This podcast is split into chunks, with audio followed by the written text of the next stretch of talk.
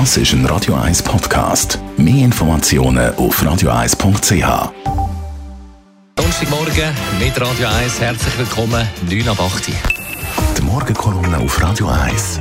Präsentiert von Autop und Stützliwösch. Seit über 50 Jahren Top-Service und Top-Autowösch.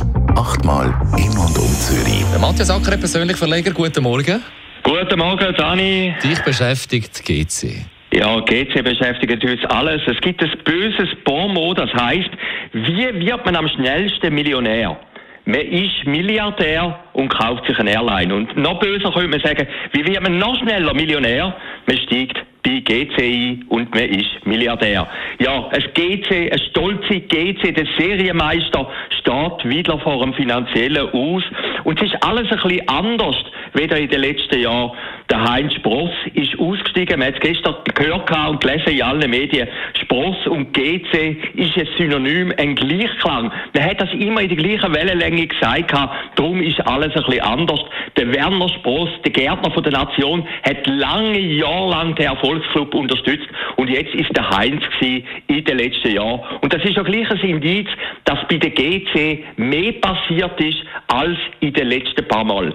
Wir schauen zurück, 2003, dort ist zum letzten Mal GC im Triumph gestanden, dort sind sie zum letzten Mal mit dem Marcel Koller Meister geworden, aber in den letzten Jahren hat man eigentlich nur negativ Schlagzeilen gehört, eben finanzielle Probleme, Probleme mit dem Stadion, Probleme mit dem Trainer, Probleme mit dem Abstieg. Also das glänzende GC hat viel von der Brillanz verloren.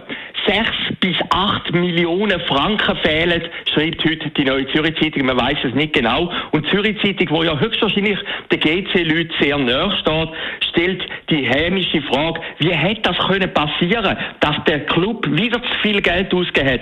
Offensichtlich, das Fazit von der Neuen Zürich Zeitung, wird GC überhaupt nicht oder sehr schlecht geführt. Also unter dieser Prämisse wird sehr, sehr schwierig sein, wieder die 6 bis 8 Millionen Franken einzubringen, die Liquidität zu sichern. Jetzt sind die zwei starken Männer bei GC, der Peter Stüber, er ist der größte Mercedes-Händler der Schweiz.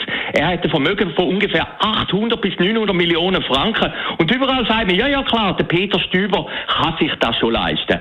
Aber auch ein reicher Mann und vor allem ein reicher Mann hat natürlich keine Lust, immer Geld zu verlieren.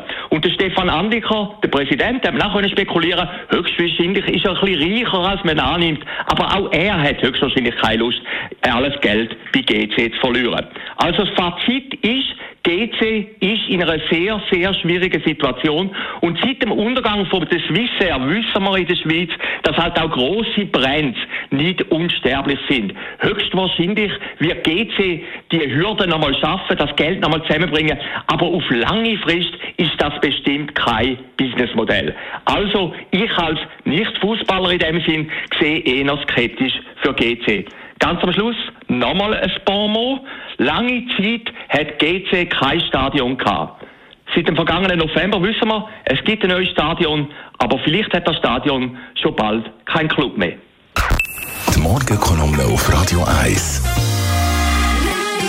Matthias Ackeret, persönlich Verleger, jeden Donnerstagmorgen in der Kolumne zu hören, jeden Donnerstagabend in der Sendung Shortlist mit dem Mark Jäcki ab dem 6 Uhr. Das ist ein Radio 1 Podcast. Mehr Informationen auf radio1.ch.